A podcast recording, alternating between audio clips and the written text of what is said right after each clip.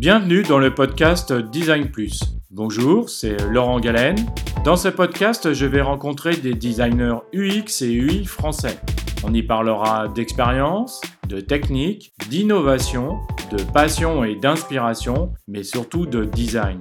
Ce podcast est disponible sur iTunes, Spotify, YouTube, encore et sur d'autres plateformes. Retrouvez la liste complète dans la description de chaque épisode.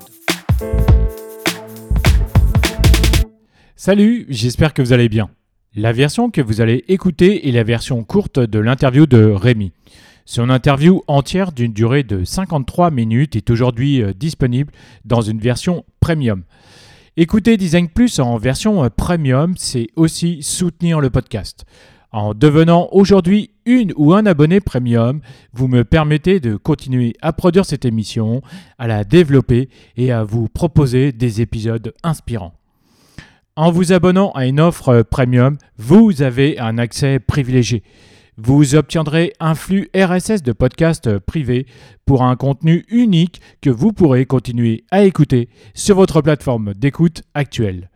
En tant qu'abonné, vous pourrez écouter euh, tous les nouveaux épisodes quelques heures plus tôt que le public.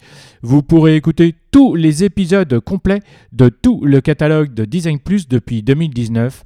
Et bientôt, vous pourrez même devenir un membre exclusif de la communauté Design Plus. Et dans l'offre Super Premium, vous avez encore plus de privilèges.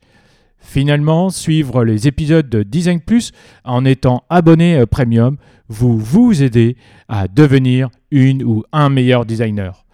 Alors, faut-il vraiment vous abonner? Oui, car j'ai encore plein d'autres idées à vous proposer dans les prochains mois. Et ces nouveautés seront uniquement accessibles aux abonnés. Pour vous abonner euh, maintenant ou en savoir plus et écouter la totalité de cette interview, rendez-vous dans la description de cet épisode pour cliquer sur le lien Premium. Maintenant, je vous laisse écouter une partie de l'interview avec euh, Rémi et je vous souhaite une bonne écoute. Bonjour à tous, c'est euh, Laurent. Aujourd'hui, je suis euh, content euh, d'interviewer Rémi Rivas. Bonjour Rémi. Bonjour Laurent. Comment vas-tu? Bah écoute, pas trop mal, je te remercie. Alors aujourd'hui, nous allons parler de Design Sprint, comme c'est écrit dans le titre. Mais avant, j'aimerais savoir un peu plus sur toi, Rémi. Mhm. Est-ce que tu peux te présenter, s'il te plaît? Oui, bien sûr. Ben, moi, je m'appelle Rémi Rivas. Donc je suis designer consultant, cofondateur d'une structure qui s'appelle Ignited Kingdom, où on enregistre aujourd'hui, qui est un cabinet de conseil euh, dans le sentier. Donc avec euh, mon associé Mathias Abrahamovic, nous en fait on structure et on accompagne les démarches d'innovation des grands groupes, euh, des startups, de certains organismes publics aussi. Et donc on utilise des outils issus du monde du design et du conseil et de l'intelligence économique et de bien d'autres disciplines encore dans ben, formaliser les intentions, euh, ce que les personnes cherchent à accomplir, ensuite euh, faire des diagnostics et des études d'opportunité et ensuite ben, les guider à travers à la façon de designer en fait cette démarche de conception tellement particulière qui concerne comment imaginer et lancer des nouveaux produits, des nouveaux services. D'accord, très bien, merci. Pourquoi es-tu euh, devenu euh, designer? Hum. Tu m'avais demandé de préparer la réponse à la question. J'avais mis pour être payé pour inventer et concevoir et sortir des trucs qui n'existent pas. Et je pense qu'en fait, fondamentalement, c'est ça. Tu sais, c'est comme tous les gamins en quelque sorte. C'est, tu sais, le, vraiment le kiff d'être payé pour te dire ça pourrait exister, on va faire ce qu'on peut pour voir si ça marche en vrai, tu sais. Je trouve que être designer, c'est un de ces métiers comme ça, bah, en fait, qui a une posture magnifique, en fait, où il faut toujours te demander, euh, tiens, eh, tiens, personne n'a essayé de le faire, mais si on essayait quand même, quoi. Tu mm. vois, je trouve ça, voilà, je trouve ça assez grisant, en fait, comme sensation. Et euh, qu'est-ce que ça, qu'est-ce que le design euh, représente aujourd'hui pour, euh, pour toi ou pour ta société ben en fait, je pense que le design c'est assez particulier. Je pense que c'est une discipline qui est encore très majoritairement très mal comprise par beaucoup de gens mmh. qui assimilent trop vite le design avec la forme en fait. Tu sais vraiment en disant de quelque chose que c'est design ou ça n'est pas design ou que mmh. le design c'est la couche superficielle, la représentation définitive du truc. Et en fait, moi, plus je me nourris de design et plus je me forme là-dessus et plus je continue à m'instruire à ce sujet. Et pour moi, en fait, le, design, ce qui est assez magique, c'est qu'en fait, c'est une démarche de formalisation avec, euh, si tu veux, mille et une manières, mille et un outils de gravité autour d'une situation, de diagnostiquer, de, en fait, comprendre euh, des implicites, des choses, voilà. Et puis, en fait, pour se dire finalement, tiens, c'est inattendu, c'est pas ce qui serait venu directement à l'esprit, c'est une manière de résoudre un problème qui est assez, c'est un pas de côté, c'est quelque chose de différent. Euh, tiens, et finalement, si on le formalisait, si on le testait, et pour se rendre compte parfois que c'est les solutions les moins évidentes, les moins attendues, mais parfois aussi les moins onéreuses ou les plus rapides à mettre en œuvre, qui peuvent euh, significativement changer des situations. Moi, c'est comme ça que j'interprète le design. D'accord, donc ça se rapproche effectivement de pourquoi es-tu devenu euh, designer avec euh, le, rêve d'enfant derrière? C'est ça. Et donc le sujet aujourd'hui, c'est donc, on va parler donc de, de design sprint ou comment euh, hacker un design sprint ou des design sprints. Est-ce que le design sprint, euh, eh bien, euh, c'est la, formule 5 jours? Est-ce que c'est la formule idéale? Voilà. En tout cas, donc, est-ce que d'abord tu pourrais nous dire, Rémi, s'il te plaît, Qu'est-ce qu'un design sprint Alors, mon Dieu, alors ça, tu vois, c'est le truc, s'il n'y avait qu'une seule réponse.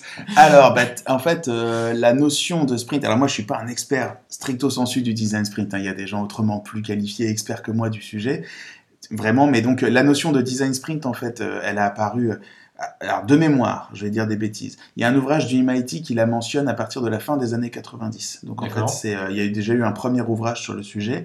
Elle a vraiment explosé au moment où, en fait, Jake Knapp a fait un, vrai travail de vulgarisation, de théorisation, de formalisation quand il bossait avec Google pour euh, Google Venture.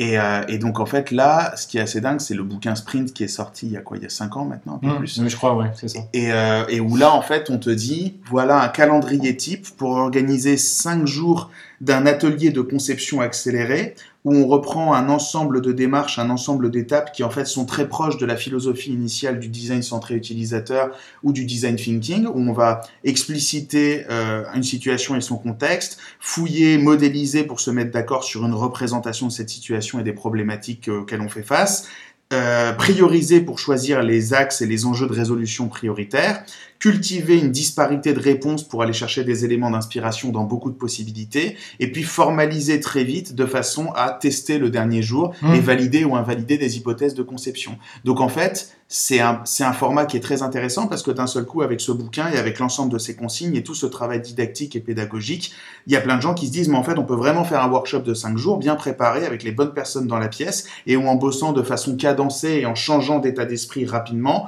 on peut passer d'un diagnostic partagé le lundi jusqu'à des tests et euh, des vérifications d'hypothèses le vendredi. Mmh. Et donc, c'est, euh, c'était un peu timide au début. Moi, j'ai eu la chance d'en entendre parler très tôt, euh, non pas parce que j'étais en veille sur le sujet, mais parce que je connaissais des gens qui le pratiquaient au tout début, et enfin au tout début, quand ça commençait à sortir du bois, on va dire euh, Pauline Thomas du laptop, pour ne pas la citer, euh, Hélène Gunter de Vedac, et puis, euh, puis d'autres personnes. Joël Chilio aussi, à qui je fais un bisou, ça fait trop longtemps qu'on ne s'est pas vu, Joël. et, mais qui sont les premières personnes à m'en avoir parlé il y a très longtemps.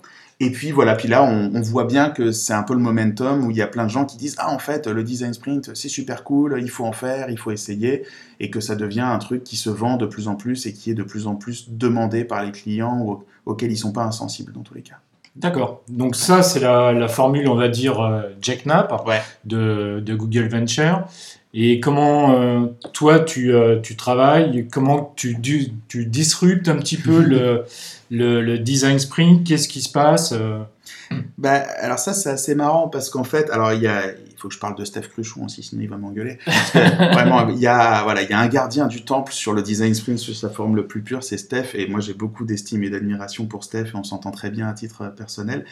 Et, ce qui m'a, ce qui m'amuse beaucoup, c'est autant Steph. Juste un aparté, pardon. Euh, donc euh, Steph Cruchon, c'est donc Stéphane Cruchon qui est suisse, je crois. C'est Absolument, tout à fait. qui est suisse et qui a qui a reçu euh, l'année dernière donc Jack Knapp je crois que c'était à Paris, puis en Suisse, c'est ça, pour un workshop. Et, pour un, en Suisse aussi, ouais. Et en Suisse également, et donc il a, il a un site qui s'appelle euh, designsprint.com, je, je, crois. Le premier, euh, le premier à s'être positionné sur l'URL. Très malin, très malin, Steph. Et, euh, et non, et en fait, euh, oui, tu vois, lui, il va t'expliquer que les 5 jours, et effectivement, je pense qu'il a raison, ça amène plein de valeurs, plein de trucs. En fait, le fait est que si tu es designer interactif, si tu es designer de service, si tu es UX designer, le recours à des workshops de conception, euh, enfin, j'imagine que toi-même ça te parle si tu mm. veux, c'est, on en faisait bien avant les design sprints sous des formes un peu plus modestes habituellement. On parlait plus de demi-journée, de journée, deux jours max, mais qui étaient voilà des formats dans lesquels on mettait des personnes dans des pièces pour prendre des décisions, pour euh, prendre des orientations, pour tester des hypothèses, etc. C'était beaucoup moins formalisé, c'était beaucoup plus euh, chaque situation son workshop, etc. Mmh. un peu plus brouillon, on va dire. son format, etc. C'est ça. Et en fait, ce que le sprint a amené, je pense, c'est vraiment une forme de euh, crédibilité de cette typologie de workshop et aussi peut-être une promesse un peu, un peu forte parfois, parce qu'il faut, vraiment que ça soit très bien fait, d'arriver en cinq jours à peine à formaliser un produit, une première version, quelque chose qui serait de l'ordre de l'implémentable ultérieurement. Hypothèse avec laquelle je suis un peu moins d'accord quand je vois comment certains sprints sont pratiqués aujourd'hui et comment ils sont vendus, mais ça on y reviendra. Et donc ouais, en fait le truc c'est euh, moi, je vois, depuis que le sprint a le vent en poupe et qu'on en parle beaucoup, je vois beaucoup de débats et de dialogues sur euh, c'est quoi la forme correcte d'un sprint, est-ce que c'est 5 jours, est-ce que c'est 4 jours, euh, combien de temps on doit passer sur chaque session, comme si c'était un peu des, comment on pourrait dire ça, euh, des préconisations incontournables, quoi, des façons de faire, voilà, qu'il s'agirait de respecter absolument. Et selon moi, en fait, tout l'intérêt d'un ou d'une designer, en plus d'accompagner des démarches de conception, en plus de savoir faire son métier, c'est aussi de se dire, euh, ça sert à rien de suivre procéduralement un truc, quoi. C'est en fait, chaque atelier mérite d'être adapté euh, selon ses contraintes. Enfin, il y a une forme optimisée d'atelier pour chaque typologie de situation qu'on croise et euh, c'est pas cinq jours ou rien en fait il y a énormément voilà il y a énormément de nuances au milieu et on peut s'amuser à, à, et en, s'inspirant des exercices du sprint qui sont très bien mais en les complétant avec d'autres choses en mettant des pauses en mettant d'autres formes d'accomplissement Imaginez des formats en fait de workshop qui sont tout aussi efficients et autrement plus adaptés parfois à des cas très spécifiques. Oui, et puis euh, en même temps, je pense que ça doit aussi quelque part euh, s'adapter euh, aux clients, aux conditions du, futur produit ou de la future solution que, l'on veut sortir.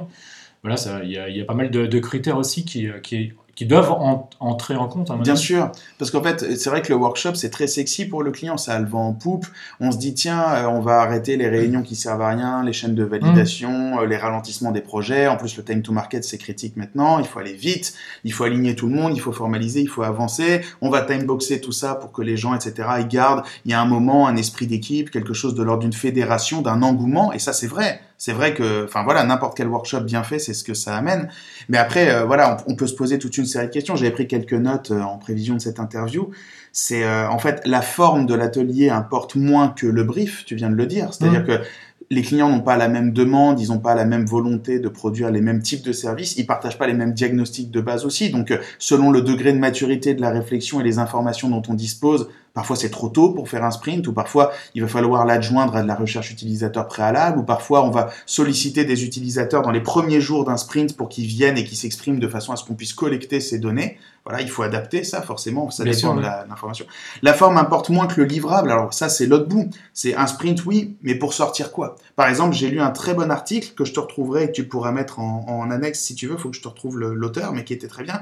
Lui, il disait, on va jusqu'au jour 4, et en fait, on arrête le prototypage à ce moment-là parce qu'on s'est rendu compte que euh, c'est pas parce que les gens peuvent euh, pas être super pertinents pour euh, faire du diagnostic, trouver des insights et des façons marrantes de le faire, qu'ils vont assimiler toutes les règles du design graphique et de la conception en un après-midi. Donc il dit, et, le problème, il dit, c'est que quand on fait le prototypage et qu'on teste dès le lendemain, il y a la satisfaction de tester un truc qu'on a imaginé l'avant-veille, mais bah souvent, c'est quoi les résultats du test? C'est bah les boutons sont mal rangés, les trucs sont illisibles. Mmh. Pourquoi? Parce que les règles fondamentales sont même pas respectées, parce que ces gens-là sont pas nécessairement des experts. Et donc là, il dit, par exemple, là, je fais une énorme pause, euh, on fait un premier niveau de wireframing et des tests. Si ça marche, on fait une maquette de très belle qualité et des tests. Et on n'hésite pas à foutre des jours de, boulot, euh, voilà, en, studio à l'ancienne, quoi, pour arriver avec des protos plus finalisés avant de faire les tests. Parce qu'il dit ça sert à rien de vouloir aller trop vite. Ça dépend de ce qu'on teste, mais si ça finit juste par en fait de la revue ergonomique, on a loupé quelque chose, quoi. Mmh, mmh, mmh, Donc il y a ça. Puis après derrière ça, euh, jusqu'à quel niveau de spécification on va descendre? Parce que et ça, c'est ma hantise. Et moi, je me bats contre ça. J'aurais me faire des t-shirts et des stickers tellement je me bats contre ça. C'est, moi, je ne, parce qu'il y a, mais t'as pas idée, mais tu le sais, tu le sais. Je vais te dire, je vais te dire un truc, tu le sais pertinemment. Des gens qui viennent te chercher en disant, il nous faut un atelier de conception. Tu dis, génial! Ils disent, ouais, on va mettre les gens ensemble, les aligner, on va décider ce qu'on doit faire. Et donc, bien sûr, avec Mathias, bon, bah, les deux premières questions d'habitude, hein, euh, allez, les trois premières. Euh, pourquoi la boîte fait ça C'est quoi les bénéfices escomptés euh, au sens global Parce qu'un Ouais. atelier de conception, oui, mais en lui-même, d'accord. Deux, c'est quoi le diagnostic de départ et l'état de la recherche utilisateur qui vous permet de présupposer l'existence de problèmes qui doivent être résolus via un atelier Parce que si on n'a pas d'input, il n'y aura pas d'output. Et après, derrière, qui va récupérer ce qui sort de là pour le changer en truc vrai? Mm. Parce qu'une maquette cliquable papier, c'est mignon, mais ça a pas, ça, il y en a pas beaucoup qui ont changé la face du monde, tu vois. Et donc, et donc, des fois, les gars, ils nous disent, ah, mais on n'a pas d'enveloppe, on n'a pas de prod, on n'a pas de teco, c'est tout. Fait, bon, bah, remballe ton sprint. On s'en fout. Enfin, on va pas s'amuser à spécifier des trucs pour dire, ah, on a bien bossé, dis donc, et tout. Allez, high five, tout le monde. Puis après, et puis après, les gens, ils ouvrent Outlook, et tu dis, mais ça servait à quoi, tu vois? C'est un, Ouais. c'est un simulacre de team building, tu vois, mais c'est pas du tout la finalité du truc. La finalité derrière, c'est t'as une maquette, ok, si c'est validé, qui fait les specs, euh, quel degré de formalisation, qui va faire l'ADA, euh, qui va récupérer ça, qui va intégrer ça pour en faire un vrai truc. Mm, On fait ça pour qu'il y ait des vrais trucs qui sortent, on fait pas ça pour la beauté de faire des workshops. Et malheureusement, des fois, j'ai l'impression que la séduction d'un moment workshop chez certains clients est plus forte que en fait le fait de se dire mais il faut que ça s'inscrive dans une vraie démarche de production d'outils quoi. Alors moi je dirais, euh, j'ajouterais peut-être que ce qui peut être intéressant aussi, c'est chez certains clients, ça peut être. Moi j'ai pas fait beaucoup hein, de, Mhm. de design sprint, je suis plutôt, euh, on va dire euh, novice, Ouais.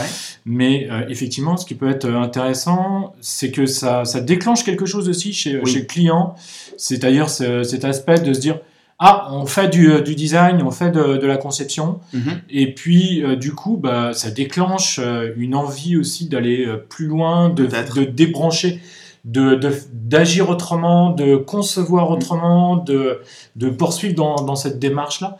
Et donc, euh, ça, ça, ça peut être euh, intéressant. Et je pense qu'il y a, il y a pas mal de, de PME que- euh, ou de PMI ou d'autres qui n'ont pas vu des, des designers du- depuis très très longtemps. C'est possible, ouais. Et justement, ils ont aussi besoin de cet accompagnement. De, voilà. Non, mais je, je pense que ce que tu viens de dire est extrêmement pertinent et que le sprint, ça offre quelque chose qui est à la croisée du séminaire, de l'atelier, Oui. de la formation, Ouais. De la conférence, qui fait que ça peut être un prodigieux moment de sensibilisation pour Mm. euh, insuffler des dynamiques nouvelles, des outils nouveaux, donner envie aux gens d'aller voir plus loin. C'est juste que, selon moi, il faut être clair. C'est-à-dire que soit tu le vends comme ça en disant c'est une immersion et limite le cas d'usage, ça peut être sur un produit à vous, mais en définitive importe Ouais, assez peu parce que.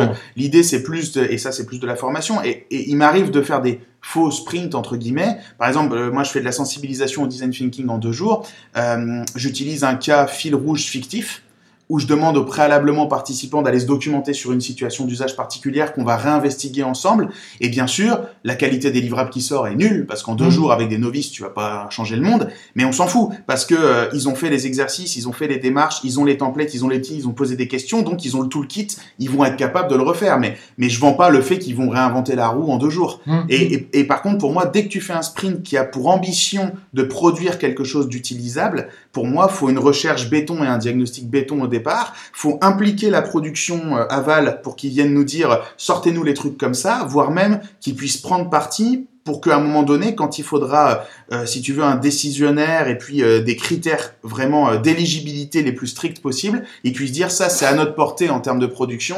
Ça, les gars, vous, je sais pas ce que vous avez fumé, mais c'est beaucoup trop loin, tu vois. Parce que sinon, bah après, t'as quoi? T'as des maquettes. Moi, combien de fois ça m'est arrivé en bossant avec des agences tu fais des trucs, t'as pas des specs, t'as un mauvais brief de départ, tu fais des maquettes parfois interactives, avec des micro-interactions, des trucs géniaux, puis tu vas voir le dev, et le dev il dit, mais il n'y a pas de librairie qui sait faire ça dans le framework que le client il a pris. Et tu fais, ah, bon, bah c'est con alors. Et il fait, bah ouais, mais tu serais venu me demander, moi je t'aurais dit qu'il fallait pas utiliser ces mouvements ou ces trucs-là, parce que la techno que le client veut utiliser, voilà, elle sait pas faire ça. Et tu fais, ah, c'est con, on aurait peut-être dû demander au Tecos. Et voilà, parce qu'en Ouais, fait, une ouais. maquette ne change pas le monde. Derrière, voilà, c'est l'équivalent de la maquette 3D et le building, quoi, au moment où il faut construire. Moi, j'ai une anecdote que j'adore raconter, mais pour moi, qui illustre tellement ça. J'ai un très bon ami qui s'appelle Bernard, qui est architecte. Et un jour, il est sur un chantier, et il y a, tu sais, le gars qui pose les parpaings, puis il est à moitié en pleurs, tu sais, type crise nerveuse. Généralement, c'est des gars, tu vois, je sais pas trop. Puis là, il fait, bah ça va, bonhomme, qu'est-ce qu'il y a et tout. Et là, il monte le plan, il fait, mais Bernard, depuis qu'ils font ça à l'ordinateur, ces abrutis, et là, il lui montre un mur, si tu veux, c'est une, c'est une courbe, tu vois, c'est une sinusoïde, tu vois. fait, ouais. Bernard, c'est des parpaings. Qu'est-ce que je foute À un moment donné, c'est des segments rectilignes de 50 cm, tu vois. Moi, je vais faire mon max, tu vois, mais ça va pas être aussi beau que sur le plan. C'est des parpaings, tu vois. Enfin, qu'est-ce que tu veux que je fasse, tu vois? Et, et c'est là, tu te dis, mais oui, c'est con. Pourquoi les logiciels ils prennent pas en compte que quand tu tires des lignes à l'architecture, tu devrais intégrer le fait qu'il y a des segments indivisibles de 50 cm à qui tu peux pas faire faire des courbes, tu vois? Et tu, c'est la physique. La physique bat le plan, tu vois, tout le temps. Et pour moi. Ok, la technique bride, ok, il y a beaucoup de contraintes dans les entreprises, ok, il faut s'affranchir de plein de trucs, mais faut pas non plus promettre qu'on va faire un atelier brainstorm de dingue et imaginer des trucs de fou, parce qu'à la fin, il y a des vrais gens de la vraie Ouais, vie qui vont être capables de livrer. ouais, Et pour moi, c'est encore trop faiblement inclus. Ou alors, quand tu fais du sprint qui doit sortir du tangible, il faut avoir backupé ça en amont, quoi, pour, euh, pour pouvoir dire, dans 5 jours, je sais pas ce qui sortira, mais on saura le faire. Ça sera à la portée de vos équipes. Ok, alors donc, euh, donc pour toi, un design sprint, c'est euh, une étape parmi, euh, euh, parmi tout, un, tout un processus, une méthodologie, je sais pas comment on peut appeler ça. En écoutant la suite de cette interview, Rémi va plus loin pour partager avec vous comment il a cassé les codes de la version traditionnelle du design sprint. Il parlera euh, de la forme, des livrables, des contraintes, mais aussi de la production. Et en conclusion, il vous donnera de précieux conseils pour réussir votre prochain design sprint. Donc pour écouter la suite de cette interview avec euh, Rémi et vous abonner, je vous invite à vous rendre maintenant dans la description de cet épisode pour euh, cliquer sur le lien premium. À bientôt sur Design Plus. Salut